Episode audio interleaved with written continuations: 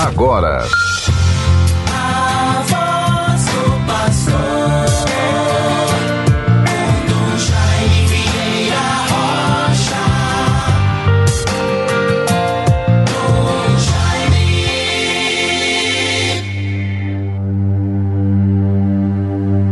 Deus habita em seu templo santo, reúne seus filhos em sua casa.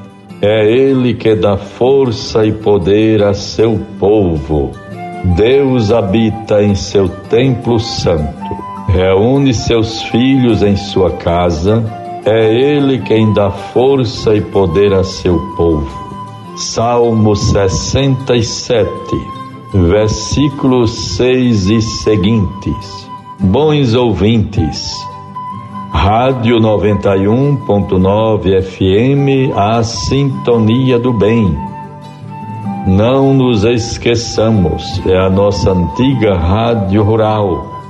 E assim saúdo a todos que nos acompanham neste momento durante o dia de hoje, noutros horários, nos quais e através também de outras rádios que retransmitem este programa Voz do Pastor, vamos tendo a oportunidade de caminharmos juntos por alguns minutos na vivência da nossa fé, no nosso sentimento de igreja, de sentimento de pertença à nossa igreja, à nossa fé cristã católica.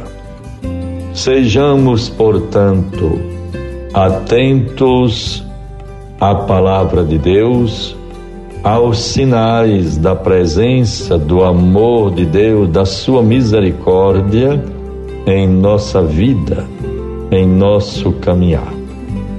Não podemos viver sozinhos por conta própria, participamos da história da humanidade, poderemos também nos tornarmos protagonistas de algo positivo, de conquistas importantes, de vitórias a serem alcançadas, de ação de graças a serem celebradas, por dons, por graças, por, por um bem recebido.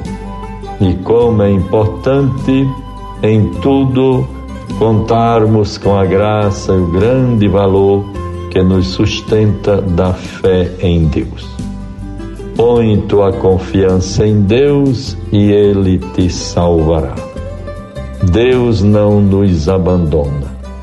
Tenhamos confiança e perseveremos na vivência da fé.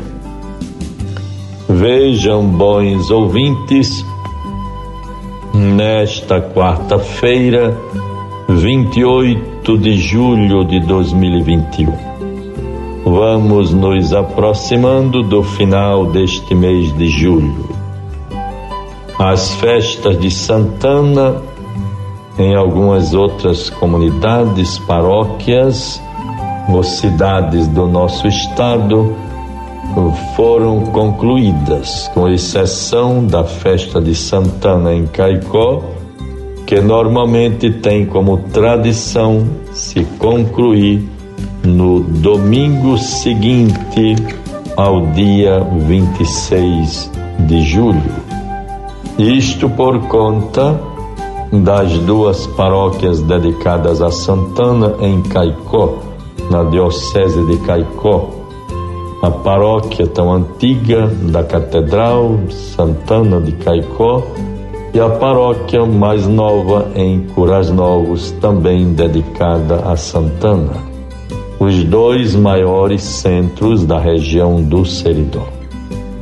E assim, bons ouvintes, nós estamos neste tempo, hoje iremos concluir um momento marcante de referência para a história da nossa igreja ou das nossas igrejas do Rio Grande do Norte, as nossas dioceses Natal, Mossoró e Caicó. Isto porque celebramos algumas efemérides, alguns registros históricos importantes. E, e assim estamos vivendo, encerrando na noite de hoje, o último momento e encontro do quarto círculo de cultura, celebrando a vida e a história de ontem para esperançar e resistir no hoje. E assim é um momento celebrativo final sobre os 100 anos de nascimento do grande educador Paulo Freire, patrono da educação, 60 anos da criação do Movimento Nacional de Educação de Base, o MEB, e os 30 anos do martírio do jovem Sebastião Andrade na luta por terra, território, na Praia do Rosado. Estas referências nos congregam, nos reúnem com sentimentos de cidadania, de vivência da fé, de consciência pelo bem comum e a justiça social. Enfim, vamos descobrindo o nosso papel de filhos e filhas de Deus, sobretudo mais ainda de cristãos. Por isso, às 19 horas, teremos este momento. É um último círculo, contando com a participação de Zé Vicente quando vai cantar uma música Utopia, também outros irmãos bispos, o Dom Limacedo, do nosso Regional Nordeste 2, ele que é o bispo referencial para as pastorais sociais, e o Dom Saborido, Dom Fernando Saborido, arcebispo de Olinda Recife, como membro, como conselheiro do movimento de educação de base. E assim vamos também tendo oportunidade para uma palavra, o diácono Adilson, a professora Josineide, o poeta também Moraes, professor da universidade, educador, enfim, tantas pessoas que com muita Atenção, vamos viver estes momentos, celebrar e agradecer. Vejam, bons irmãos, nos voltemos com a graça de Deus para a Sua palavra. Tudo seja tendo como base, inspiração, cuidado, o Evangelho, a palavra de Deus.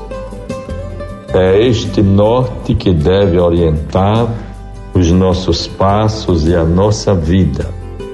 Vejamos então o Evangelho de hoje. Mateus 13, 44 a 46. O reino dos céus é também semelhante a um tesouro escondido num campo.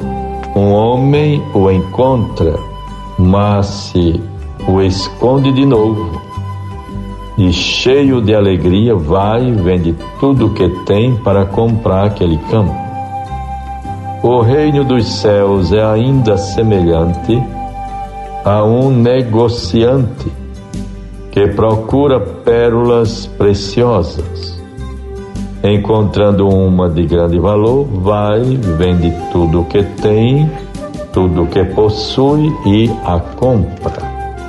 Vejam, bons ouvintes, aí está a mensagem, uma parábola do Evangelho de Mateus. Vale a pena ouvirmos o comentário que compõe esse texto como fonte de reflexão, comentário bíblico. Vejam bem.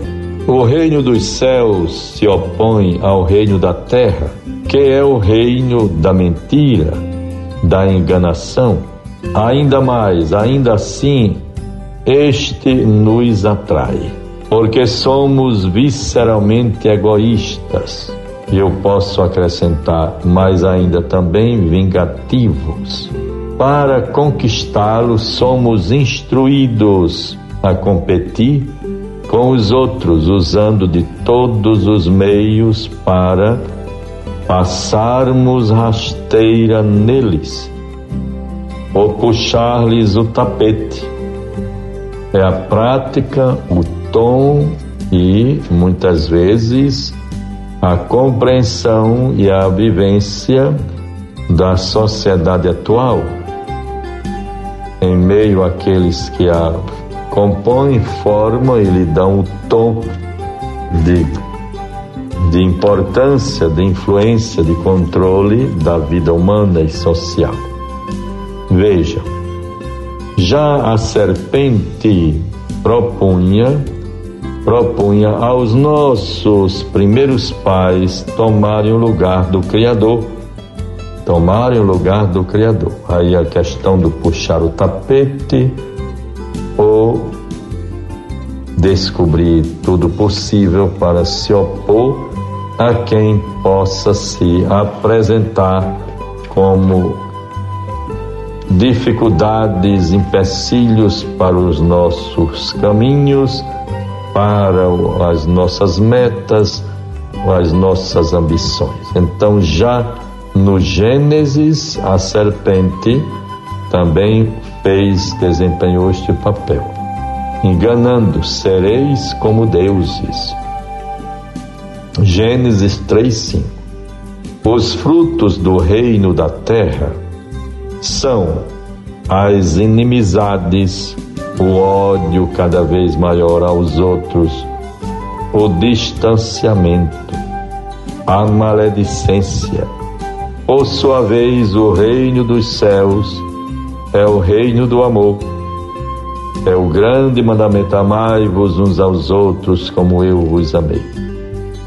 E é muito importante que nós, católicos e cristãos, tenhamos atenção a isto. Se a vossa justiça não exceder a dos escribas e fariseus, não entrareis no reino dos céus. Continuemos a reflexão. Nele, em vez de competirmos com os outros, vamos ao seu encontro, ajudando-os a serem felizes ou seguirem pelo caminho da verdade ao invés da separação, a aproximação, ao invés do distanciamento, a presença, ao invés da maledicência, a caridade para com os outros, sem espalhar seus defeitos, mas se rezando por eles e tentando corrigi-los.